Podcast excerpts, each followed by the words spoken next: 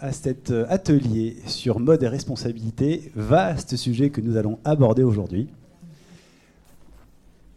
On n'a volontairement pas mis le titre mode responsable, euh, on vous en doutait, euh, parce que c'est clairement un sujet aujourd'hui qui est à débat. Donc on a humblement nommé secteur textile entre réglementation et, et volontarisme, avec toute humilité. Voilà. Est-ce qu'il y a des personnes qui travaillent dans le monde du textile ici? Oula. Mince, ils sont en supériorité. ok. Des gens qui travaillent dans la RSE Donc en fait, vous travaillez tous dans le textile, dans la RSE. Ben, ça tombe bien, vous êtes dans la bonne conférence. Ouais. Ah, alors, alors, on va avoir moins de bras à se lever, alors tu vas voir. Est-ce qu'il y a des entreprises qui ont fait déjà un bilan carbone ici? Oh, oh là là, non, on a, on a vraiment un incroyable. Parfait. Des entreprises qui ont obtenu un label? Toujours la même. C'est que vous êtes de quelle entreprise Cézanne. Très bien. Très bien, très bien.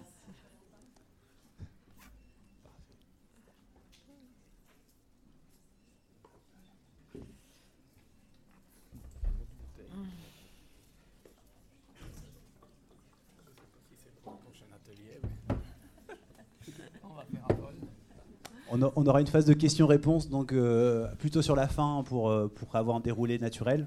Donc n'hésitez pas euh, à euh, vous les euh, garder dans un coin de votre tête pour les poser à la fin. Euh, voilà. Bonjour. Ah, le premier rang. Quelqu'un commence à se mettre en Un courageux au premier rang. Ah non, il y en a plusieurs aussi par là.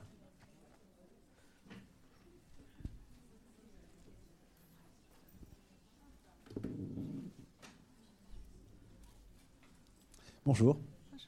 Bonjour.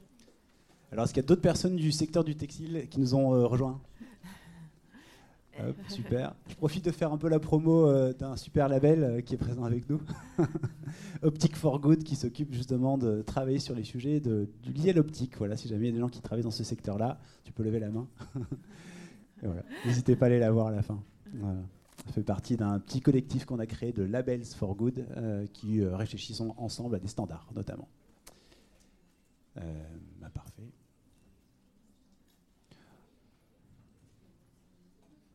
On attend une participation record à Produrable cette année, hein, plus de 12 500 euh, participants qui sont déjà inscrits, donc c'est quand même incroyable l'essor. Nous, on a commencé euh, Produrable il y a 4 ans. Je peux vous assurer que ça faisait un peu euh, salon de pauvres, hein, entre guillemets. hein. C'était, euh, il y avait que 3-4 euh, stands, enfin quelques, quelques stands qui étaient là, mais vraiment il y beaucoup beaucoup moins de monde. Et puis on a vu un essor, surtout post-Covid, euh, avec un, on a triplé carrément le volume de participants et, le sujet est devenu vraiment euh, central. Donc il y a encore des gens qui nous ont rejoints. Est-ce qu'il y a encore des personnes qui travaillent dans le secteur du textile ici? N'hésitez pas à lever la main aussi pour qu'on sache un petit peu euh, d'où vous venez. Parfait. On aura la possibilité de vous transmettre aussi la, présentation si vous le souhaitez. C'était c'était pas prévu, mais n'hésitez pas à prendre contact avec nous et puis on, on le fera volontiers. Il n'y a rien de confidentiel.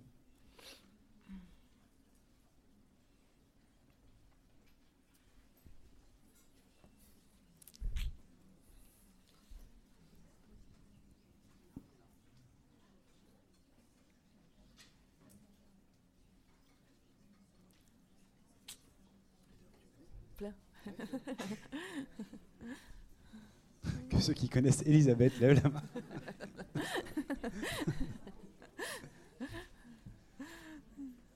C'est ça les. Eh ben, on est ravis de voir qu'il y avait déjà là une, une file d'attente euh, un quart d'heure, même une demi-heure avant, donc c'est chouette. Et puis on est la seule file d'attente dans tout le couloir a priori, donc euh, tant mieux. Bravo, Ouais, on a des stars avec nous aujourd'hui. Et on avait promis, promis de faire un, non, non, on n'est pas prêts. un petit karaoké, mais euh, tant pis, on ne le fera pas aujourd'hui.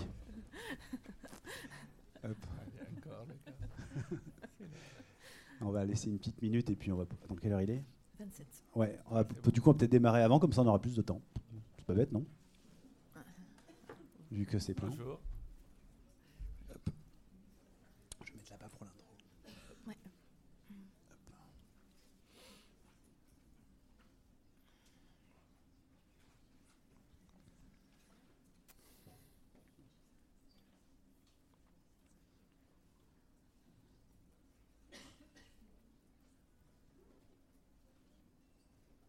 On va démarrer dans 30 secondes.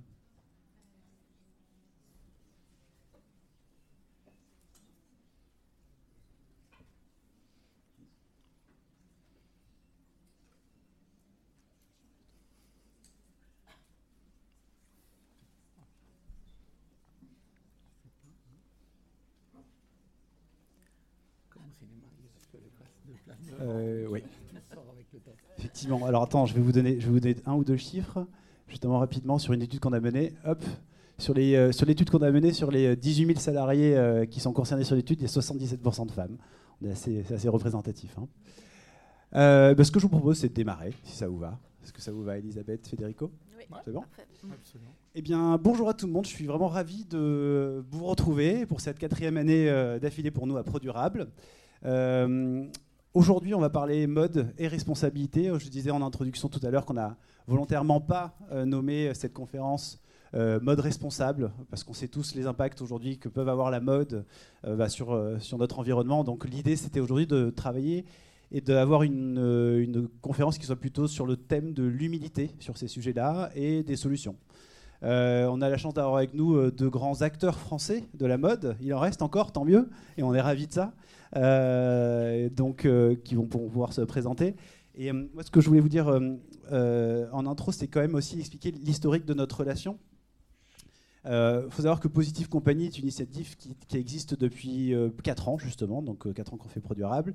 C'est plus de 200 entreprises qui sont labellisées. Vous connaissez probablement maintenant tous le label Positive Company, qui s'appelait Positive Workplace à l'époque, hein, mais maintenant Positive Company, et qui a pour vocation de capitaliser sur le savoir-faire franco-européen en termes de RSE pour le proposer comme standard à l'échelle internationale. Donc notre vocation à nous au quotidien, quand on se lève pour se récupérer ce qu'il y a de mieux en termes de pratique, le proposer dans nos standards et ensuite le proposer euh, à l'échelle internationale dans le cadre d'une labellisation. Vous avez deux manières de contraindre les, entreprises. Vous avez la loi et vous avez l'envie. Et nous, on travaille sur l'envie. Euh, donc nous, on est connus aujourd'hui euh, via le label, mais on a une autre activité qui est un peu moins connue du grand public puisqu'elle est plus B2B c'est une activité de, scoring RSE de fournisseurs de grands donneurs d'ordre. Et donc on travaille avec La Redoute, Cdiscount, l'IRECO et d'autres grands organismes sur l'évaluation, RSE de leurs fournisseurs. C'est dans ce contexte-là qu'on a rencontré donc euh, DIM euh, et IKKS. Euh, donc dans les, grandes lignes, c'est un secteur aujourd'hui qui est en, pleine mutation. Et ce que j'aurais voulu, c'est que tout simplement, ben, chacun se présente déjà pour, que vous puissiez faire connaissance avec. Elisabeth? Oui, ben bonjour à tous. Donc, euh, je suis euh, Elisabeth Seneca, je suis directrice RSE chez KKS. Euh, ça fait plus de 15 ans que je suis chez KKS et j'occupe cette fonction depuis en fait notre premier bilan carbone en 2019 sur IKKS. Alors j'ai la particularité d'avoir eu un parcours un peu j'ai commencé en fait dans le style, j'étais styliste et puis après en fait j'ai évolué vers plus des postes de responsable achat et aujourd'hui responsable RSE ce qui, je trouve, est pas mal un atout par rapport à ma, fonction parce que je connais le métier un peu de tout le monde dans l'entreprise et ça, ça aide beaucoup. Mm. Et si je dis pas de bêtises, l'audit qu'on a fait dans le cadre de, la Redoute a aussi euh, fait comprendre à IKKS qu'il y avait besoin de quelqu'un de responsable sur ce sujet. C'est ça, parce que donc en 2019, on avait fait le bilan carbone, on, avait commencé à écrire une stratégie RSE, mais je, ben, je m'en occupais, mais je n'avais pas la fonction, je l'accumulais, enfin je m'en occupais en étant en même temps responsable achat. Autant vous dire que j'avais des journées bien chargées. Et puis euh, c'est effectivement en fait euh, ben, euh, le label et puis en fait bon tout un tas d'autres choses qui, où IKKS s'est dit qu'il était important maintenant d'avoir une direction RSE et donc euh, ça c'est depuis donc le, début de cette année. Mm. Parfait. Mm. Federico Oui, bonjour à tout le monde. Federico Balzola. Bon, comme vous pouvez deviner par le nom et l'accent, je suis italien. j'ai commencé à travailler il y a très très très longtemps en France. Après, je suis revenu en Italie, passé par l'Irlande et revenu en France chez DIM donc il y a sept ans tout juste 7 ans. Euh, bah, Elisabeth, ce que tu viens de dire me donne beaucoup d'espoir pour le futur parce qu'effectivement, vous voyez, je suis DRH aujourd'hui, je suis DRH de groupe. On va parler un peu de, de l'entreprise après. Et donc, j'assure la partie responsabilité sociale un peu en plus donc, dans... c'est mon violon dingue, vous dites quelque chose comme ça, non? Voilà. Et donc, euh, là, peut-être un jour, euh, j'espère que ça deviendra quelque chose à temps plein. Mais bon, beaucoup de choses, beaucoup de projets, beaucoup d'envie de, partir. Donc, pour l'humilité, c'est vraiment, il faut, il faut que ce soit ça parce que je pars de, on, part, on part de loin. Mais bon, Vous allez voir. Avec, avec de la volonté et du déterminisme. Parfait. Euh, alors, on a la chance aujourd'hui d'avoir deux belles marques et euh, au-delà des chiffres, j'aurais voulu qu'on rappelle un peu l'histoire. Si tu peux nous raconter un peu ce qui s'est passé, euh, Elisabeth, au début d'IKKS. Je crois que ça devait pas s'appeler comme ça, de toute façon. Bah, pas exactement. Enfin, donc euh, cette marque, elle existe depuis 1987. Elle a été créée par Gérard Le Goff euh, dans le Choletais. Et euh, au départ, en fait, c'est un peu la particularité d'IKK, c'est qu'on vient de l'enfant. Donc, c'était une marque pour enfants. Et Gérard Le Goff, il voulait faire une marque pour la génération X. Et du coup, il a voulu déposer X, mais c'était p- déjà déposé. Donc, en fait, en phonétique, euh, IKS, ça fait X. Donc, euh, voilà pourquoi on s'appelle IKKS. Bon, depuis, en fait, euh, ben, on a eu d'autres. euh, on a fait de la femme après, après tout récemment de l'homme, et puis euh, on a aussi Wednesday Picot, deux autres petites marques dans, dans le groupe. Donc, on, est, euh, on fait aujourd'hui un chiffre de 350 millions. On est 1800 collaborateurs avec à peu près 800 points de vente. Et euh, j'ai mis sur la gauche, en fait, euh, bah, quelque chose dont je suis assez fière, c'est en fait euh, notre mécénat pour euh, les Sea Cleaners. En fait, depuis euh, trois ans, en fait, on est mécène de, des Sea Cleaners avec Yvan Bourgnon, si vous le connaissez pas. Vous Il est là, en. Vous connaissez Sea Cleaners ici, tous dans cette Ouais. Donc Sea Cleaners, en fait, c'est Yvan Bourgnon que vous voyez là, en fait, qui est, qui est un navigateur. Et à force de naviguer, il a vu beaucoup de plastique sur les océans. Et on sait que notre domaine, hein, le, le textile, on, fait, on génère beaucoup de plastique. Et donc, ben, en fait, il a décidé de créer donc Sea Cleaners. Et en fait, ce sont des bateaux qui ont pour euh, but de, de nettoyer les océans.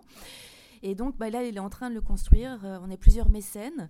Et donc euh, voilà, donc on fait régulièrement des opérations autour des Sea Cleaners. On a fait une clean-up day. On a réuni euh, tout, le, tout le personnel d'ailleurs de d'IKKS. Ouais, bien sûr, je l'avais organisé. Et du coup, IKKS Act for Better, c'est notre stratégie RSE. Qui est, On- Justement, qu'on va, qu'on va voir ensemble. Tout à fait. Federico, Dim aussi a une, a une, une histoire assez, assez, assez originale aussi. Oui, alors euh, je pense que c'est une des marques les plus connues. On a 97% de notoriété spontanée. C'est pas la marque préférée des Français, non? Il y avait- Et c'est effectivement la marque dans les, dans les, dans les textiles, bah, parce que je pense que beaucoup de gens ont dans leur tiroir. Attends, on va faire un, petit- un soit- petit sondage. Qui a déjà euh, Ouais, porté on- du DIM ici? Qui a déjà Voilà. porté des- du textile IKKS aussi ah, un peu moins Ah, peut-être. Ah, c'est pas Ah, mal quand aussi. même. Donc, du coup, on a des spécialistes avec nous. Ouais, voilà. Donc, euh, la marque née dans les années 60, tout comme les autres marques du groupe que vous voyez dans la, dans la slide qui sont actives dans d'autres pays. Et c'est une marque euh, qui s'appelait au début pour faire des collants. Donc, pour faire des collants et des bas, à l'époque où il y avait cette révolution, les nylons, des nouveaux matériaux, etc. Et c'était l'idée de démocratiser euh, quelque chose comme les collants. Et donc, ça s'appelait les bas dimanches. Et dans Dimanche. une discussion entre le fond- euh, fondateur de Lim, Gilbert Stein, et, et le fondateur de Publicis, il dit bah, Dimanche, c'est trop long. Pourquoi vous appelez pas Dim? Et donc, c'est comme ça que la marque est née. Et, est née.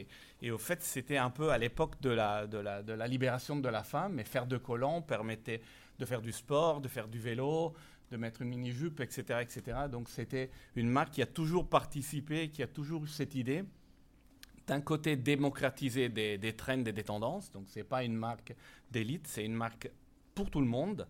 Et c'est une marque pour la femme. C'est pas pour être vue, c'est pour se sentir bien. Je pense que ça. Après, donc, ça, a fait partie d'un groupe euh, textile américain. Et donc, maintenant, depuis 2022, nous sommes indépendants. Et les marques, euh, vous avez Dim, vous avez Nurdi en Allemagne, Lovable en Italie, Abanderdo en Espagne et quelques autres marques de sous-vêtements. Mais au fait, c'est un peu la même idée, souvent de petites marques fondées dans les années 60 pour rendre des produits abordables à tout le monde.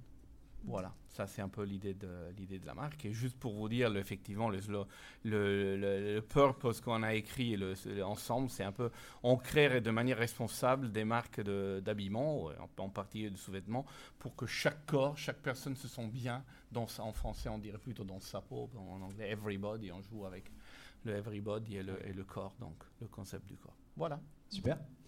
Euh, nous, on tenait euh, à vous présenter une petite étude qu'on a réalisée dans, ce contexte-là hein, euh, aujourd'hui. Euh, une petite étude qu'on a réalisée dans le contexte du travail qu'on fait notamment avec La Redoute et Cdiscount, là, où on a pu ressortir des chiffres de 21 entreprises du textile qu'on a évaluées hein, dans ce contexte-là.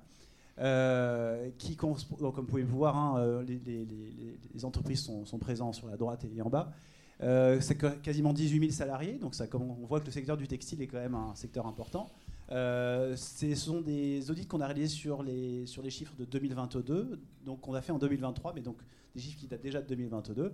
Et effectivement, comme c'est écrit, c'est dans le cadre du partenariat avec La Redoute et Cdiscount, du scoring qu'on fait, qu'on fait avec eux. Donc vous avez des, marques que vous connaissez tous et toutes, et puis d'autres que vous connaissez moins, qui sont souvent des, revendeurs en fait hein, de, grandes marques, donc des distributeurs. Et donc, on a, j'ai deux, trois slides là-dessus, mais qui, que je trouvais intéressant dans les chiffres qu'on a pu ressortir. Et vous voyez dans les premières préoccupations de ces entreprises, ça reste quand même, alors je suis donné, c'est écrit en petit, mais la matière, quoi.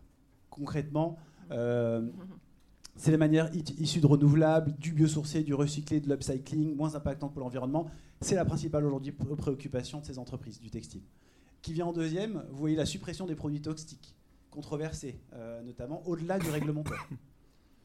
En, troisième lieu, c'est le choix d'approvisionnement euh, des matières en fonction de leur proximité. Donc on voit qu'il y a de plus en plus d'entreprises qui rapatrient la production en Europe. On l'espère de plus en plus en France, mais, en tout cas en Europe.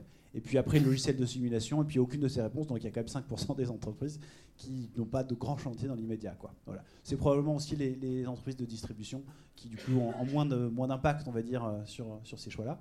Et euh, de la même manière, on a fait aussi un focus sur la partie carbone, ce qui est intéressant le carbone, c'est que c'est un langage universel, à quelques différences près, parce que euh, la manière dont on le fait euh, dans le monde anglo-saxon et puis dans le monde européen, il y, a quelques divergences, mais très, très faibles. Grosso modo, on voit que sur les 21 entreprises, on en est à quasiment la moitié qui ont réalisé un bilan carbone. Et ça, ce sont des chiffres, nous, qui sont assez intéressants, parce que habituellement, dans les centaines d'entreprises qu'on scanne, on est plutôt sur des chiffres de 25%. Donc on voit quand même que le secteur du textile aujourd'hui a pris le sujet à bras le corps très visible. Pourquoi? On va en parler tout à l'heure, mais l'affichage environnemental, la traçabilité des produits, tout ça aujourd'hui font que le consommateur attend de plus en plus sur ces sujets-là. Et on voit que sur les 48% en question, j'espère que c'est assez clair les chiffres, mais c'est pour ça que je les explique, euh, c'est qu'il y en a 80% qui l'ont fait sur le scope 3 et uniquement 20% sur le scope, euh, enfin 1, 2, 3, pardon, et, uniquement 20% sur le scope 1 et 2. Et ça, justement, on va en parler un peu ensemble. On a deux cas ici. Euh, euh KKS qui l'a fait justement sur le scope 3 récemment. Et puis euh, Dim qui l'a fait sur le scope 1 et 2. Et vous verrez aussi ces raisons pour lesquelles ils l'ont fait sur le scope 1 et 2. Euh, je ne sais pas si aussi, on, a, on a fait un petit point tout à l'heure dans cette salle. Il y a quand même pas mal d'entreprises qui avaient fait un bilan carbone. Combien l'ont fait jusqu'au scope 3 ici? C'est chouette, hein, on est quasiment à 30% de la salle, je dirais, au bas mot, 40% même. Donc c'est et, franchement, je pose cette question depuis 4 ans, et je peux vous assurer que euh, depuis 4 ans, j'avais au début un bras qui se levait, il ne savait pas sur quel type de, scope, et puis aujourd'hui, on voit que ça se, ça, se, ça se démocratise, et tant mieux. Euh, après, attention, ça c'est juste un point de vue un peu plus personnel, mais aussi d'experts sur le sujet.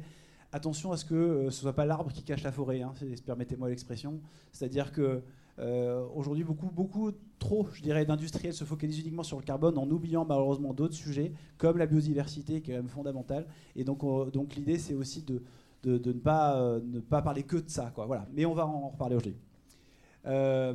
On va commencer, si vous voulez, un petit peu plus la, la, conférence d'aujourd'hui, enfin l'atelier d'aujourd'hui. J'ai quelques questions à poser à nos, à nos convives aujourd'hui. Mm-hmm. La première, c'est euh, ben, vous avez pris vos fonctions finalement en termes de RSE de manière assez récente. Euh, quels, sont, quels, ont été les, premiers chantiers que vous avez pu déployer? Je sais que par exemple, Elisabeth, toi tu as été assez prolixe sur ces derniers mois. Euh, est-ce que tu peux nous expliquer bah, quand tu as pris ta frise de fonction, comment tu as priorisé tes chantiers, qu'est-ce que tu as pu mettre en place par exemple? Oui. Je dirais qu'en fait, la priorisation des chantiers, elle est venue aussi de la réglementation. euh, bon, je pense qu'il y a pas mal de gens qui savent de, savent de quoi je parle. La loi AGEC, tu peux mettre la slide d'après qui, euh, qui, montre en fait ce qu'on a fait. Donc, euh, ben, effectivement, euh, chez KKS, en fait, on s'est fait accompagner en fait pour développer une, une plateforme de traçabilité. Donc, ce qui fait que. Tu peux dire qui c'est, pardon? Oui, c'est Foodbridge. Et du coup, en fait, le principe, c'est que chaque produit a un QR code. Et avec ce QR code, eh bien, quand la personne scanne, en fait, elle peut avoir ben, les images que vous avez à l'écran qui donnent en fait donc la traçabilité du produit, aussi bien au niveau enfin, tissage, ennoblissement, euh, confection. Et puis, bon, bah, par exemple aussi, euh, là-dessus, on écrit si c'est un article en polyester que ça rejette des microparticules, etc. Donc, on donne toutes les informations que la loi AGEC euh, demandait.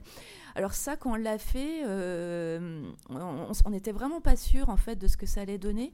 Et juste pour information, donc nous, on a donc début janvier, quand donc le début de la loi AGEC, hein, on avait 90% de nos produits qui avaient un QR code. Aujourd'hui, on a plus de 5 millions de scans. Et en fait, il y a énormément de retours en magasin sur ça. Donc, moi, du coup ben, Du coup, depuis janvier, tu vois. Donc, et en fait, ben, du coup, ça nous, a ça nous a amené un nouveau chantier. C'était d'expliquer en fait aux clients pourquoi on faisait les choses et à quel endroit. Donc, en ce moment, là, on travaille beaucoup sur ça. C'est-à-dire donner de l'explication sur ben, pourquoi de la Chine, pourquoi de l'Inde, pourquoi certaines destinations. Et euh, donc, euh, dans ce chantier-là, ben, en fait, c'est l'antichambre en fait, de l'affichage environnemental. Donc, euh, ben, du coup, en fait, sur certains produits, en fait, on a été plus loin aussi avec Foodbridge. On a fait de l'analyse de cycle de vie. Et donc aujourd'hui, ben, on se prépare justement à faire l'affichage environnemental. À partir de cet hiver, on a déjà certains produits qui ont un affichage environnemental en, en faisant le QR code. Et du coup, ben, mon deuxième chantier, c'est ma deuxième slide là que tu peux montrer. En fait, je me suis dit que euh, en fait, c'était important d'amener de la preuve de ce qu'on faisait. Euh, parce que euh, aujourd'hui, je pense que ben, tout le monde est en train de dire qu'il fait du coton biologique, du polyester recyclé, etc. Et en fait, j'ai réfléchi un peu comme un peu dans le domaine de l'alimentaire, qui était un peu précurseur là-dessus, et je me suis dit, ben, en fait, eux, ils ont créé un, un, label qui sécurise en fait le consommateur et du coup, bah, j'ai cherché des labels. Et c'est pour ça que, ben, en fait, sur la droite, là, vous voyez que ben, depuis, euh, on s'est fait donc certifier GOTS, OCS, GRS.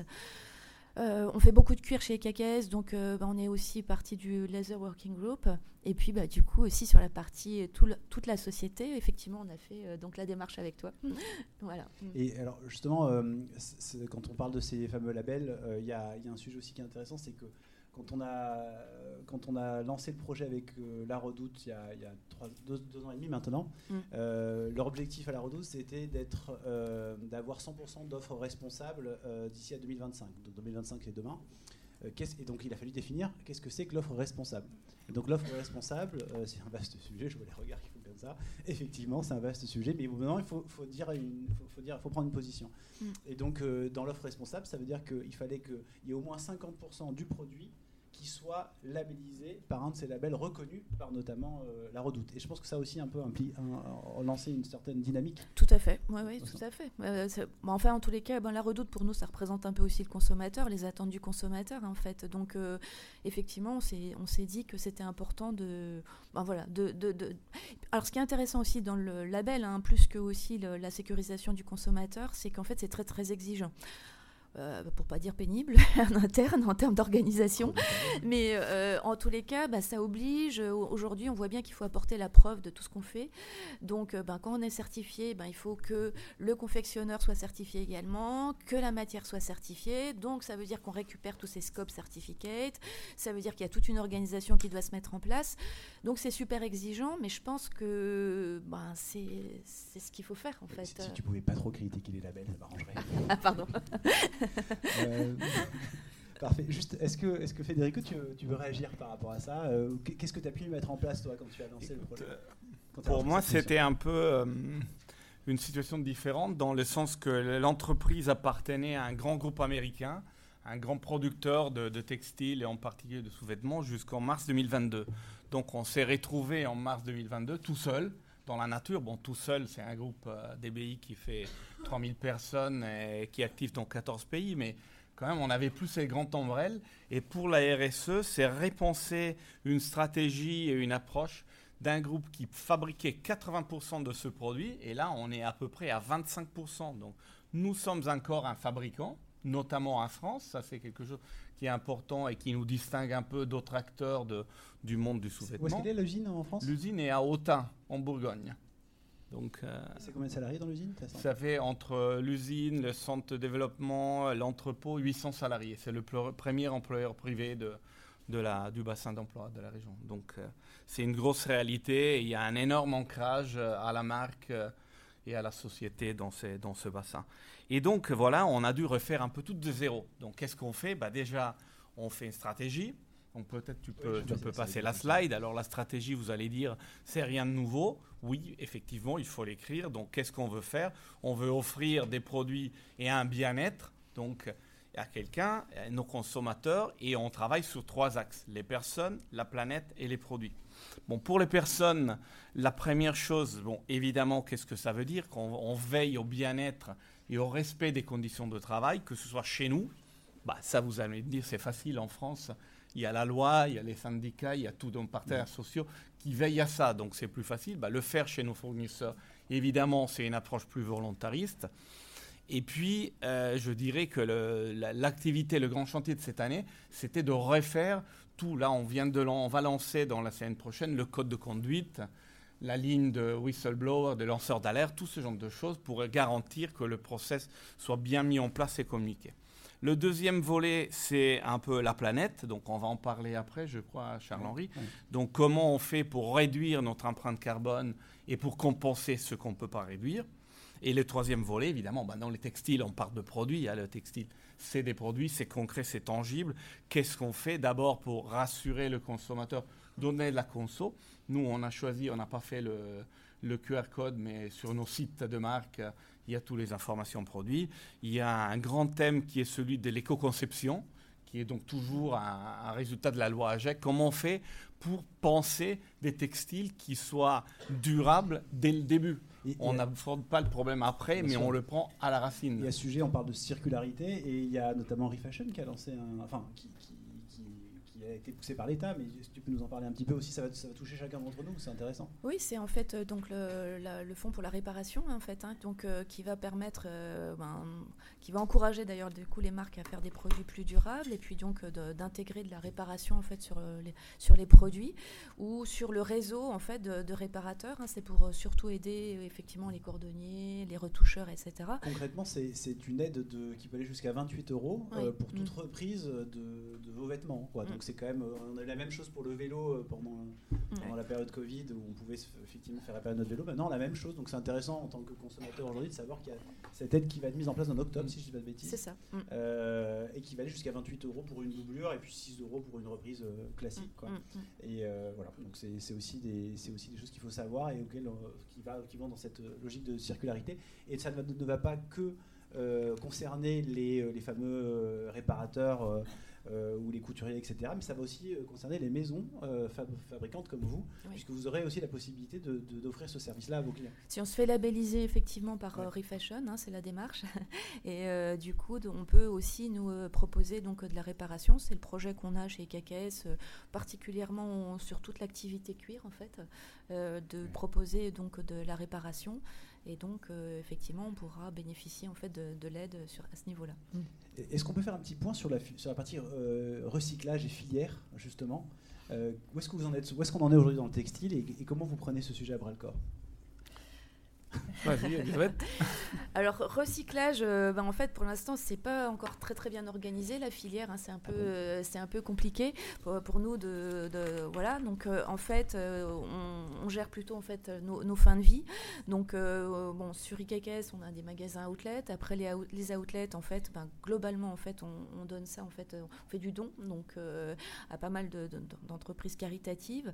Après c'est vrai qu'on contribue à des projets en fait de recyclage. On est sur un projet de recyclage avec euh, des marques partenaires, en fait, euh, souvent des tisseurs, qui se lancent dans le projet pour euh, récupérer le coton et puis donc, et puis, ben, donc le, recycler.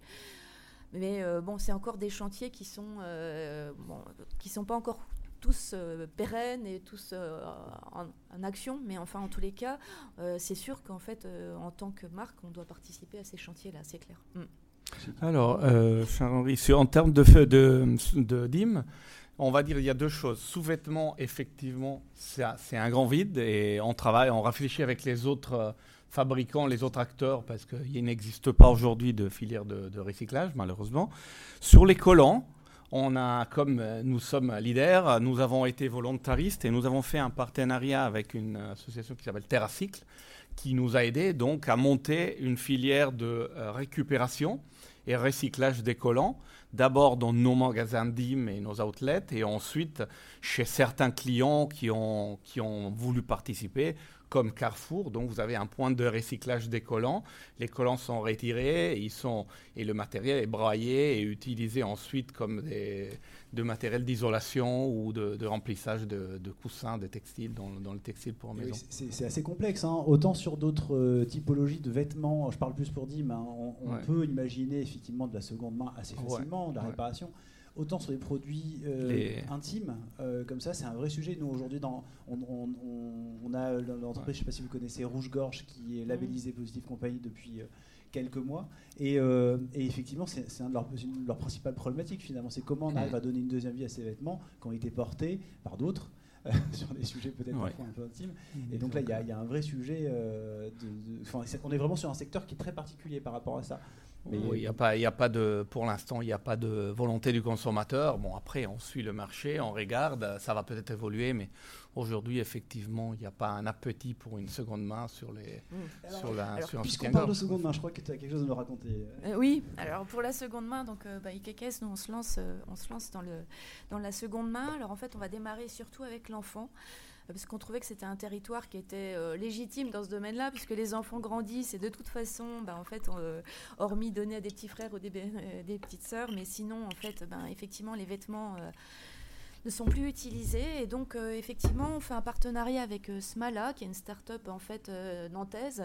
Et donc, on se lance donc en octobre sur la, seconde main, donc, proposer de la seconde main pour, les vêtements enfants d'IKKS. Après, peut-être l'adulte, mais déjà, en fait, on fait ce démarrage-là euh, sur l'enfant. Mm. Parfait. Euh, vous êtes un peu sur le même modèle que la reboucle de la redoute, ce genre de choses, c'est ça? Oui, c'est ça. Alors pour l'instant, en fait, on démarre pour des raisons alors techniques. Pour l'instant, on démarre que sur la partie euh, e-shop, en fait. Hein. C'est-à-dire qu'on va pouvoir en ligne renvoyer des produits.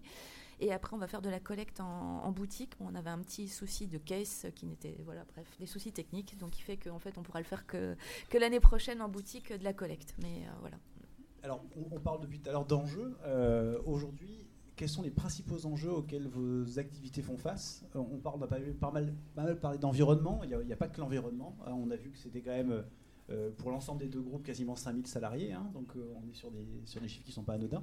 Euh, est-ce que quelqu'un veut prendre la parole sur ces sujets?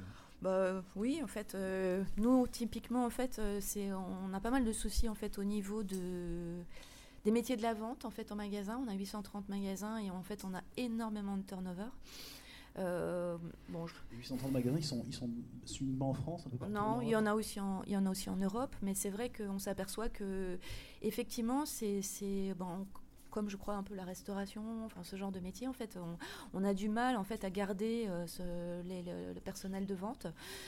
Donc, euh, ben, on sait que c'est des chantiers sur lesquels on doit travailler. On espère beaucoup d'ailleurs sur en fait tout ce qui est autour de la RSE pour euh, redonner du sens, parce qu'on s'aperçoit que c'est quand même pas des métiers faciles, avec des horaires un peu compliqués, pas forcément bien payés.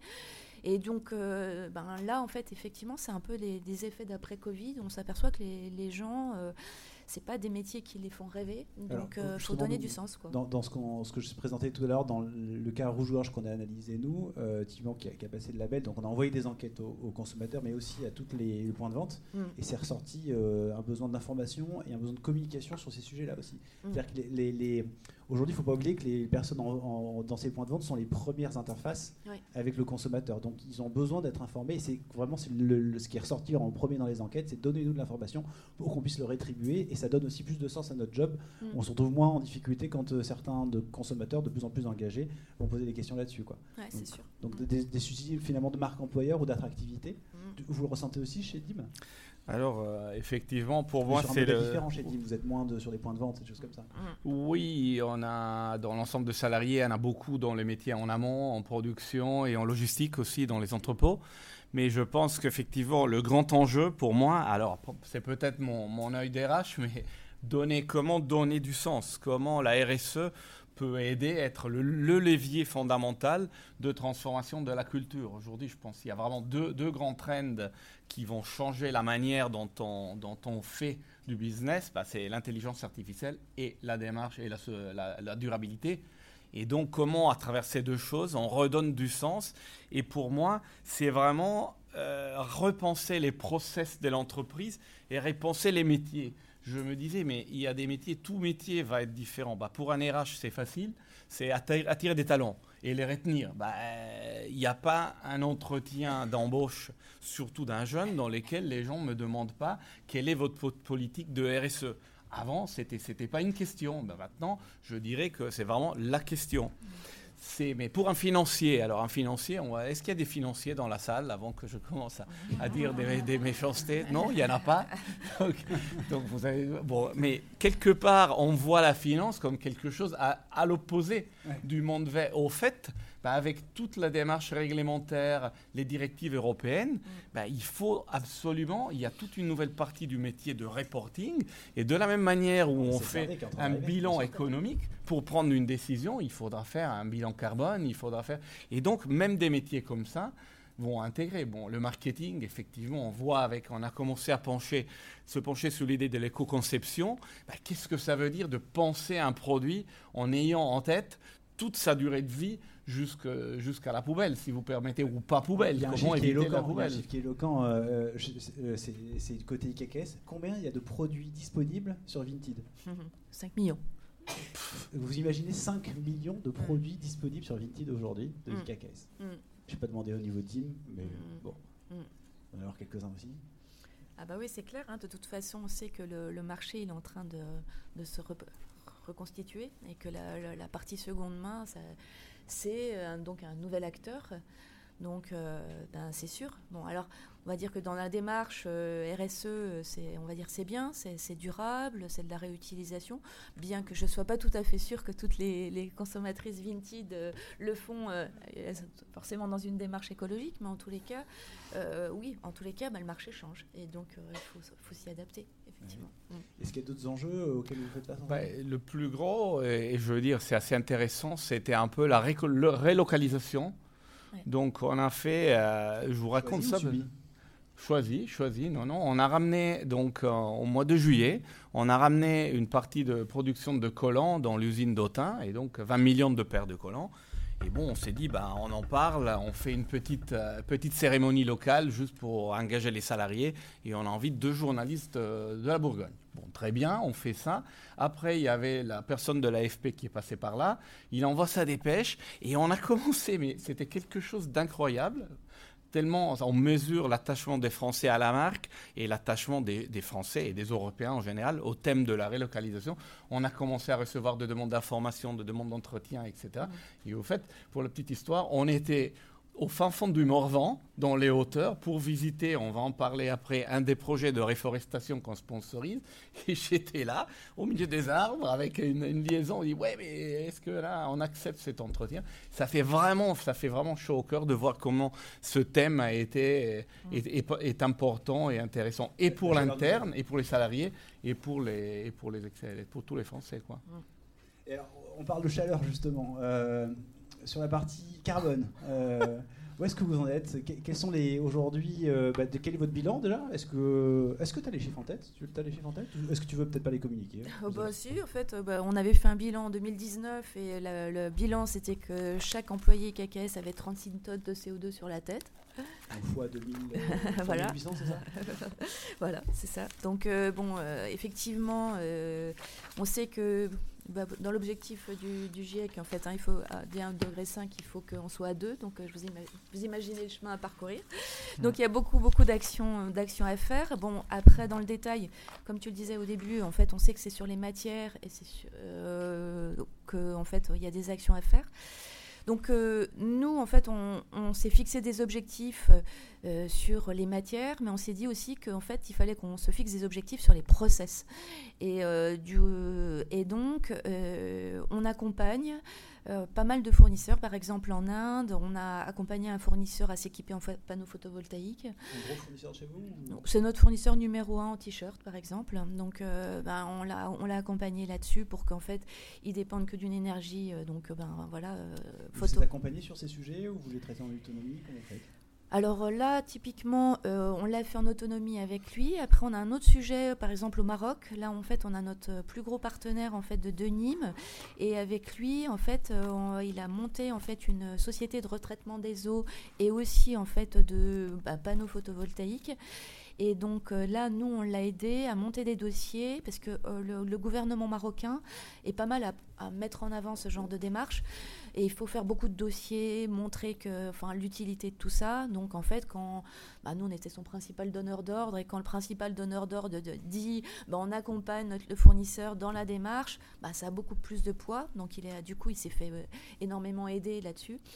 Donc euh, voilà, donc on essaye aussi de, travailler sur ça euh, pour que euh, parce que les matières c'est bien et il faut absolument le faire. Moi c'est ce que je dis aux stylistes tous les jours. Après je sais que c'est pas suffisant en fait. Hein. donc alors après on, parle de relocalisation une boîte comme IKKS qui a euh, le, nombre d'années qu'on a, euh, en fait, on, euh, bah, on, a été les premiers hein, dans les années 90 à être content qu'il n'y ait plus de quotas. Et en fait, bah, aujourd'hui, on a quand même un bon 50% de notre prod qui est fait quand même euh, ben, très loin. Donc euh, on est en train de voir pour la faire revenir et puis de sélectionner. Mais le virage compris tous les producteurs de textiles. Bah, c'est sûr. Enfin, sans les quotas, enfin c'était tellement facile que voilà. Donc nous on a été quand même assez prudent parce qu'on a gardé quand même une activité de travail à façon, euh, ce qui aujourd'hui en fait nous sauve. Donc euh, on, a beaucoup de choses encore euh, donc, euh, ben, en Bulgarie. On, bon, on a beaucoup parlé du KKS sur l'Ukraine parce qu'en fait on a une plateforme en Ukraine donc qui, est, bon, ben, vu le contexte, c'est un petit peu particulier, mais en tous les cas, bon, voilà, mais en tous les cas, il nous garde cette partie d'Asie. L'idée aussi, c'est pas tout d'un coup de faire un virage et de tout revenir, parce qu'il y a quand même des familles derrière, hein, faut pas oublier. on fait vivre des gens aussi là-bas depuis de nombreux. Tu te déplacer ou pas? T'es déjà allé sur site Oui, bien sûr. Oui, je vais au moins deux trois fois par an. Enfin, voilà. Et euh, du coup, ben, en fait, l'idée, c'est aussi de se dire, ben, les fournisseurs partenaires qu'on a là-bas, ou sur lesquels on sait que ben, derrière, euh, je sais pas, il y a 300 personnes, ça veut dire que derrière, il y a au moins 2000 personnes qui vivent grâce à nous, hein, des familles, etc. Plutôt les accompagner pour, euh, pour ben, faire les choses euh, de façon ben, un peu mieux, quoi. Donc, ben, installation de panneaux photovoltaïques. On a un fournisseur chinois aussi, en fait, qui était dans une zone où euh, il y avait un barrage. Donc, euh, ben, on a fait tout un tas d'études pour qu'il puisse, en fait, finalement, son énergie provient du, de l'énergie électrolique. Donc, on conduit ce genre de, de projet avec eux. Et je pense que ça, ça, ça oui, donc ça reste globalement des, activités qui sont plutôt opportunistes que, d'avoir une vraie stratégie. On dit, bah voilà, je veux que tous mes fournisseurs demain. Et, tel type d'action, de, ce genre de choses ah bah, Après, en fait, on communique, moi je communique beaucoup avec eux, en fait, hein, sur tout, l'engagement sur lequel on est en train de prendre. Et puis, euh, et puis aussi, en fait, essayer, euh, par exemple, moi j'ai fait un, tout un gros meeting euh, en octobre dernier en Inde avec tous les fournisseurs en Inde qu'on a euh, où je leur ai, euh, parce qu'ils n'ont pas forcément toujours les mêmes niveaux d'information sur euh, ben, ce qui se passe au niveau climatique, etc., pour aussi les sensibiliser sur les sujets et les embarquer avec nous IKKS, mais aussi les embarquer tout court, en fait, hein, pour, dans, dans, la démarche. Mm. Sur la partie carbone, du coup, comment ça se passe chez Nîmes? Alors, je vais te donner une approche un peu différente. Et donc, on parlait avant du, bilan. Nous, on mesure le scope 1 et 2. Pourquoi? Un peu pour cet historique de fabricants qu'on a. Donc, scope 1 et 2, pour rappeler, c'est effectivement ce que. C'est très industriel. Hein. Nous, on travaille aussi avec le fidèle des groupes NG sur l'analyse de leurs fournisseurs. Exactement. On a, beaucoup de scope 1 et 2 euh, parce qu'on a aussi beaucoup d'émissions sur les scope 1 et 2. Oui, oui. Donc, euh, donc c'est vrai que on va, il faut qu'on se, on se penche sur le scope 3 et comment on travaille. Déjà, on commence à voir euh, la même, un peu la même chose que tu disais, Elisabeth. Bon, les meilleurs fournisseurs, les partenaires historiques, ils bougent beaucoup de la même manière où ils ont bougé du côté social avec tout ce qui s'est passé sur le, sur le textile. Et donc, bah, on sait comment ils traitent leurs salariés. Et là, ils commencent à, travailler sur, justement sur tous ces dossiers de, d'énergie plus verte, de contrôle des émissions, déjà mesurer ce qu'ils font. Parce que c'est ça, c'est ça le début. Euh, en tant que producteur, donc je vais vous parler un peu plus du scope 1 et 2. Bon, bah déjà, euh, la première chose, pour, euh, bah, c'est, savoir ce qu'on fait. Donc ça, on le mesure depuis très très longtemps. Et comment on réduit. Donc en fait, je pense que l'année dernière a été une année assez particulière avec la guerre en Ukraine, la crise, le prix de l'énergie. Donc on est vraiment confronté à un choc du point de vue. Avant, c'était tranquille, le Covid et tout ça. Avant, c'était, oui, oui, on s'ennuyait un peu, mais au fait, en termes d'énergie, l'impact sur les comptes de la société, c'était, c'était énorme. c'était quelque chose. Euh, presque 10%. Quoi, donc, euh, le, papier a explosé. donc, donc qu'est-ce qu'on a fait? On a fait deux choses. On a impliqué tous les salariés Donc, on a fait des groupes de projets dans tous les sites, que ce soit les boutiques, que ce soit les usines, les centres de distribution ou les, bureaux, pour demander aux gens bah, qu'est-ce qu'on pourrait faire? Et ensuite, on partageait parmi tous les, sites de, de, manière à avoir des bonnes idées. Donc on a sorti en très très peu de temps 35 projets. L'objectif c'était de baisser la consommation d'énergie de 15%. Bah, heureusement on y arrive. Donc ça, c'est plutôt très très bien. Et ça a été également une occasion de un peu responsabiliser les gens et les faire parler, les faire agir, plutôt que de pousser ça du haut. Et la deuxième chose, on a demandé aux consommateurs pour nos produits.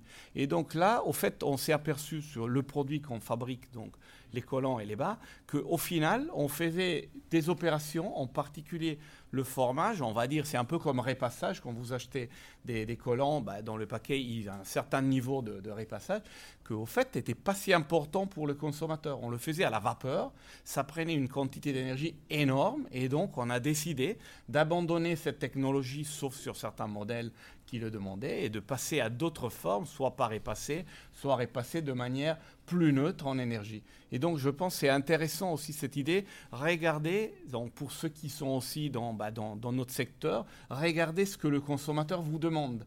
Oui, il y a d'un côté qu'est-ce qu'on peut couper, mais aussi peut-être il y a des choses qu'on se dit ah bah ça on peut pas couper parce que le marché nous demande. Oui, le marché nous le demandait. Est-ce que c'est avec des grands voilà ou les concurrents exactement. Et je sais pas dans cette salle est-ce qu'il y a des gens qui veulent témoigner soit de, je sais pas d'actions qu'ils ont mis en place, qui ont permis. Je sais qu'il y a beaucoup de personnes qui travaillent dans le textile ici qui veulent témoigner peut-être. Je vais vous donner le micro, hein, mais euh, d'actions que vous avez pu mettre en place qui ont pu réduire fortement euh, votre empreinte carbone ou, des, des, je sais pas, des, rapports d'étonnement que vous avez pu avoir sur ces sujets? Je pose la question au cas où. Personne qui veut prendre la parole là-dessus Ok. Alors ce que je vous propose, c'est de passer à la, question c'est euh, quelles démarches volontaires vous allez mettre en place dans les prochains mois sur, bah, pour pouvoir transformer votre activité? Alors, ben, en ce qui concerne IKKS, on a plein de choses euh, en cours. Euh, au mois d'octobre, là, en fait, on va faire euh, toute une opération avec Octobre Rose. Donc, ça, c'est justement sur plus la partie en fait euh, salariée humaine. Euh, on a mis aussi en place en fait des euh, fresques du climat en fait une fois par mois. donc moi je suis fresqueuse et du coup on réunit fait des ateliers. on a commencé depuis le début d'année on est bah, régulièrement complet sur nos fresques. Après, on a démarré aussi un partenariat avec le lycée de la mode de Cholet, euh, donc puisqu'on est situé à Cholet, donc euh, des échanges avec les étudiants. Et on démarre un projet qui est assez intéressant sur euh, le zéro déchet, avec du patronage zéro déchet. Patronage zéro déchet. Comment ça marche ça? Et eh ben en fait, euh, il suffit de, enfin il suffit de, non, on va l'apprendre. Mais euh, alors nous on était tout contents parce qu'on fait, on fait appel à une euh, Mylène Lorgueillou qui est une spécialiste dans, dans, le du domaine. Et en fait, nous en fait, comme on était assez technique, elle nous dit, la première fois que je l'ai rencontrée, elle m'a dit mais quand vous faites des patronages, vos placements, vous avez combien de déchets? Moi j'étais contente de lui dire bah on est à 85% d'efficience, on est super bon. Elle m'a dit bah non c'est nul. Bon ok. donc et ben donc voilà donc on va apprendre à faire mieux. Donc ça c'est sympa parce que c'est un travail entre le, style, les modélistes et puis le placement. C'est-à-dire qu'effectivement, euh, et c'est ce qu'on constate aussi beaucoup dans, le, dans la RSE, hein, c'est euh, quelquefois faire du renoncement à, à certains niveaux. Hein. donc euh, bah là, peut-être renoncer à une pince, renoncer à une découpe pour qu'en en fait, il y ait moins de, moins de déchets dans le patronage. Donc là, c'est un gros projet qu'on démarre et qui, pour moi, est le démarrage aussi de, ben, comme tu disais, un peu intelligence artificielle. On veut mettre en place en fait de la 3D chez, chez KKS et du coup, euh, ben ça, euh, moi je crois beaucoup en fait euh, en termes de, ben, on fait beaucoup de proto. Alors on a la chance nous chez Kekes d'avoir encore un atelier proto avec 25 personnes. Alors c'est très chouette, sauf que je pense qu'on en fait trop. Quoi. En fait, on fait à peu près 2500 protos par an. Euh, donc ben, c'est, quand même un peu du gaspillage. Hein. Chaque fois, en fait, refaire, refaire, refaire. Alors que en fait, en 3D, on pourrait déjà se rendre compte en fait, de ce que ça donne. Ça éviterait d'utiliser de la matière, etc. Et je pense que ça nous permettrait d'être plus rapide aussi. Donc ça, c'est le projet qu'on initie. Et après, dans un projet plus environnemental, euh, euh, donc ben, on continue avec les Sea Cleaners. Samedi, il y a la, la journée du World, World Cleanup Day, donc auquel on participe. Et sinon, bah, dans le cuir, en fait, on, a rejoint euh, LWG sur un call pour euh, déforestation.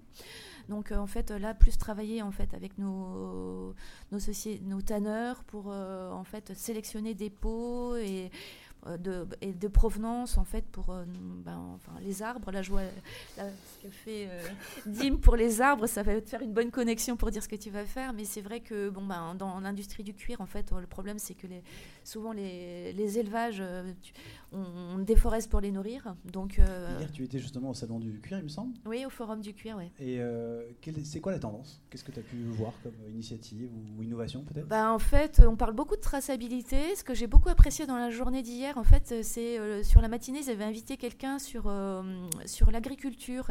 Et c'est vrai que j'ai trouvé très très intéressant de se dire, ben, effectivement, en fait, le, le cuir et l'agriculture, c'est pas très loin. Et il y a une idée reçue, en fait, que d'ailleurs je vais quand je parle de. Je fais des fresques du climat, parce que clairement, il faut arrêter de manger de la viande beaucoup moins mais pas tant que ça parce qu'en fait les pâturages finalement en fait c'est des, des, lieux où on capture beaucoup de carbone. Et ça en fait je l'ai appris hier à la, avec sur la réunion du euh, de LWG et du coup de c'était quelqu'un de du de 4 pour 1000 en fait hein, euh, qui, qui, a, qui, a, dit ça. J'ai trouvé ça très très intéressant. Ah, nous on a une entreprise de, de production de moules de bouchons qui s'est lancée dans la labellisation et qui est carbone positif parce que la moule capte plus de carbone que ce qu'elle en émet. J'ai appris ça hier c'est ah bah, assez intéressant donc je peux manger des moules euh, sans problème, quoi. Sans, sans, sans, Il n'y a pas ça, mais. Bon, et après, le grand sujet, bah, effectivement, de l'après-midi, c'était la, la, réparation, puisqu'effectivement, il va y avoir euh, de la réparation euh, qui va être proposée avec Refashion. Mm. Mm.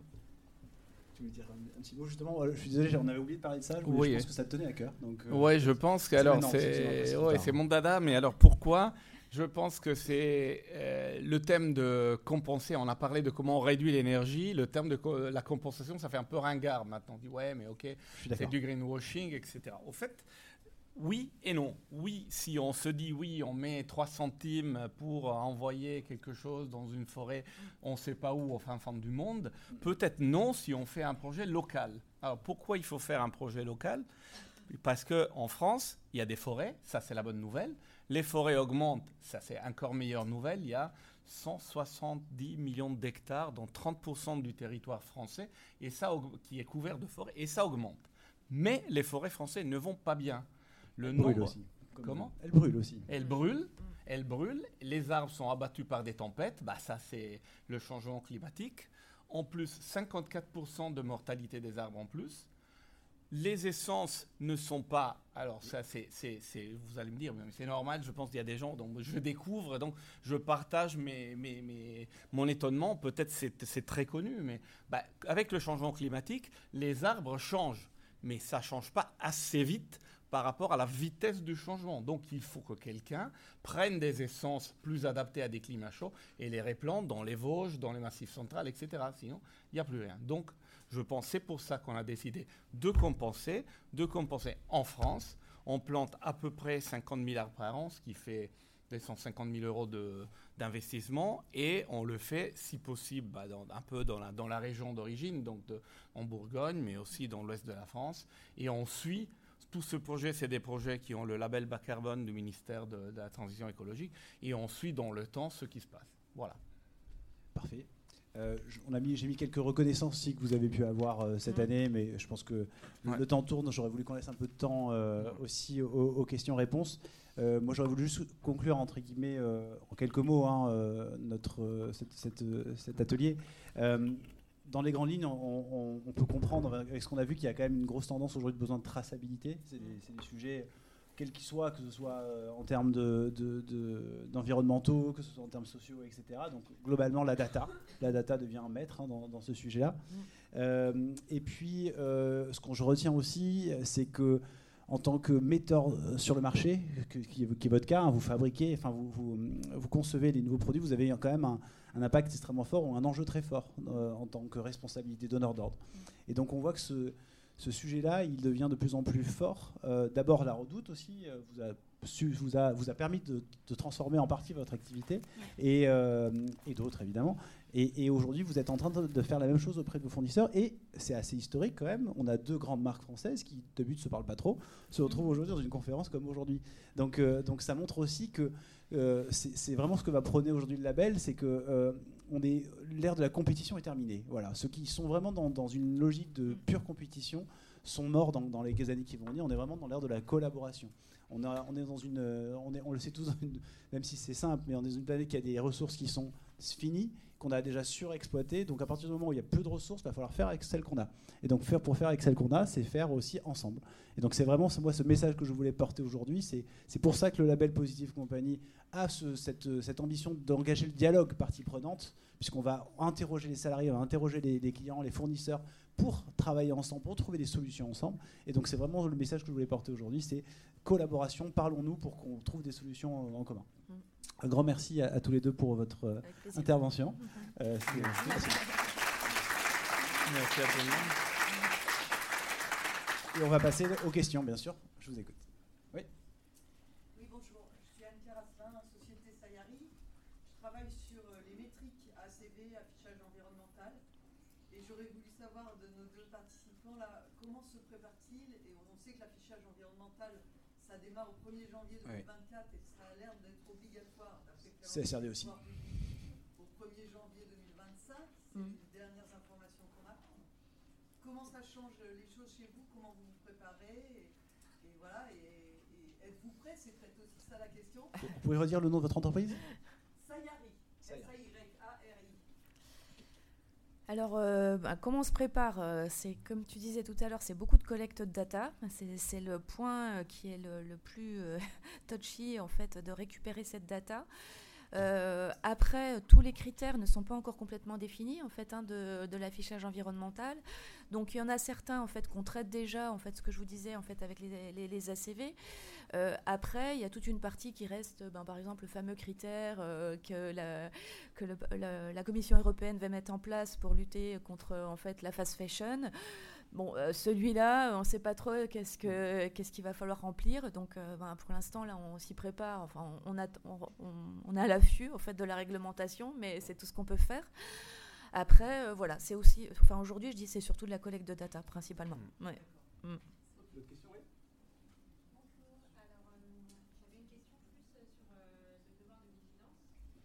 devoir de vigilance. devoir de vigilance. Vous êtes quelle entreprise si c'est pas indiscret Moi, euh, je suis chargée RSE chez CMP. On est un importateur, euh, fabricant, euh, décoration, mobilier. On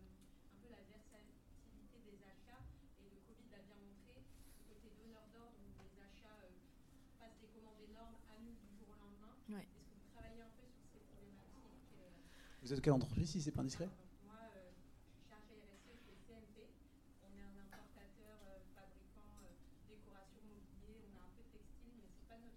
textile. Voilà, mmh.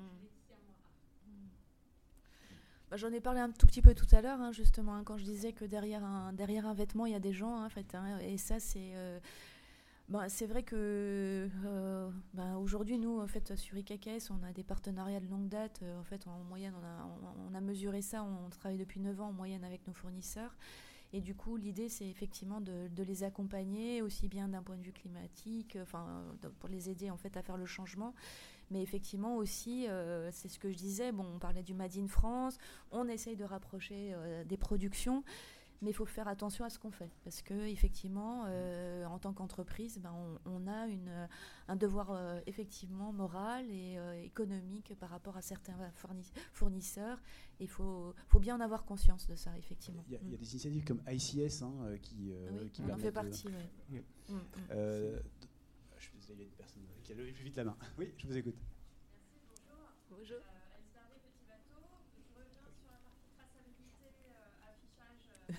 des, des, consommateurs, puisqu'on travaille avec le même partenaire. Oui. Mais nous, on n'a pas encore été jusqu'aux consommateurs. Et du coup, je voulais savoir, les 5 millions de scans, quel est le retour, euh, le retour des consommateurs sur l'impact sur le, le, business ou sur la notoriété de la marque Est-ce que vous pouvez déjà nous dire des choses alors en fait, euh, ben, comme effectivement euh, Alice de Petit Bateau va prendre la même footbridge comme nous, donc effectivement il y a une partie où en fait les, consommateurs pouvaient laisser un avis.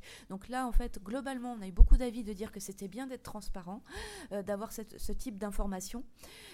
après ce que je disais, effectivement ben, beaucoup de questions sur pourquoi en fait bon IKK c'est quand même une marque qui est vendue à on se dit luxe accessible, hein, et, et pourtant, en fait, on a quand même des destinations qui ne plaisent pas forcément aux gens, genre euh, Chine, Inde. Donc euh, on a eu beaucoup de questions en magasin. Et donc, ben, ça m'a demandé de, euh, ben, de, faire toute, euh, une explication en fait aux, aux vendeurs. En fait, je leur ai envoyé tout un petit guide pour leur expliquer en fait pourquoi on faisait telle chose dans tel pays, quel était l'intérêt du pays, pourquoi en fait on faisait, on faisait les choses parce qu'on avait énormément de ce genre de questions en magasin. Après, il faut le savoir aussi, il y a aussi des retours négatifs. C'est-à-dire qu'il y a des gens que ça ne leur a pas plu d'acheter un vêtement euh, au prix où est, payé, euh, où est vendu IKKS et en voyant que, là, par exemple, c'était fabriqué en Chine. Et on a des commentaires très négatifs aussi Et sur je, le je sujet. crois que c'est Etam hein, qui, avait, euh, qui avait mis un code barre où on pouvait voir carrément une vidéo de la fabrique de, de- de- Oui. en Chine où, où les produits étaient fabriqués. Je peux vous assurer que quand vous regardez les vidéos, ça donnait pas envie d'acheter. un. Mais, mais ça montrait aussi un- une certaine transparence. Une autre question Oui, je vous écoute. Euh, moi, je voulais vous poser une question sur les résultats, parce que donc, vous- le sujet c'était le volontarisme, et je voudrais savoir ce que ça a donné, en fait, tout ce que vous avez fait euh, l'un et l'autre dans votre entreprise. Euh, vous avez fait un bilan carbone en 2019, vous disiez, j'imagine que vous l'avez refait. Ben, on est en cours là justement, donc j'ai très hâte d'avoir les résultats parce que effectivement c'est ça aujourd'hui où c'est un peu compliqué, c'est de piloter en fait euh, notre réduction carbone. On met plein de choses en place. Mais de se dire, ben, alors j'ai passé tant en biologie, qu'est-ce que ça va m'apporter en points? Euh, J'ai passé tant en recyclé, qu'est-ce que ça va m'apporter? Aujourd'hui, clairement, moi, je ne sais pas. Et ça, c'est. Alors, je sais qu'il y a des sociétés. Je vais faire un petit tour après dans le, dans le salon parce qu'il y a des, des offres de personnes qui maintenant commencent à proposer ce genre de pilotage. Mais c'est vrai que ça, c'est un peu compliqué, en fait, de, de- de se dire, ben, ce que je mets en place, comment je vois, en fait, euh, les actions. Typiquement, sur le, sur le, le CO2, c'est quand même. Pour l'instant, on part sur des postulats, mais on n'a pas vérifié, quoi. Donc, il me tarde d'avoir les résultats du deuxième bilan. Ouais. Moi, je peux, si je peux compléter, Elisabeth, euh, ben, on avait l'objectif euh, de, de couper de 25% le- les émissions de gaz à effet de serre en 25 de 2011 à 2020, ça, on l'a fait. Et là, on a l'objectif de couper encore de 25% d'ici 2028, et on est en bonne place.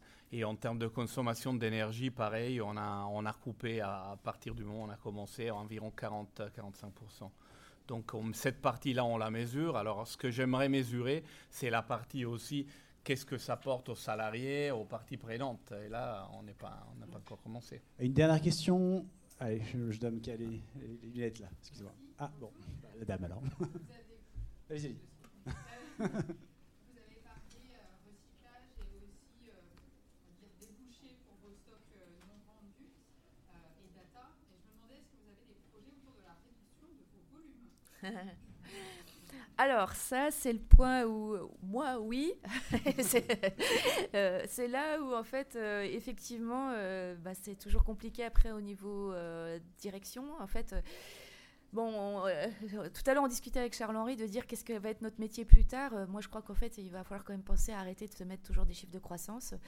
Euh, par contre, les codires sont pas encore toujours prêts à entendre ça. Donc, euh, pour l'instant, je suis toute seule à le dire, mais euh, dans l'entreprise, j'a- j'avoue. hein. Donc, après, on est quand même en train de, voir pour quand même acheter moins en entrée de saison et de se dire qu'en fait, en fonction des ventes, on réassortira. Ce qui est une façon, en fait, de produire un peu moins. Bon, par rapport à mes convictions profondes, j'aimerais qu'on fasse plus, mais clairement, pour l'instant, on n'y est pas. Mais bon, ben voilà, petit à petit, hein, il faut Alors. du pas à pas. Si je peux réagir sur ce point, au fait, parfois, alors je dis quelque chose qui peut-être va pas plaire, mais la RSE, ça fait partie de la stratégie du business. Et les business privés, qu'on aime ou pas, c'est fait aussi pour faire de l'argent et satisfaire les actionnaires. Alors, quelque part, il y a des choses qui sont intéressantes et on peut trouver ce type d'approche. Je me aussi connectant à la demande précédente, une manière de travailler mieux, c'est effectivement réduire les non vendus. Réduire les non vendus, c'est dès le début une meilleure planification, des meilleurs ordres, des livraisons tout au cours de la saison.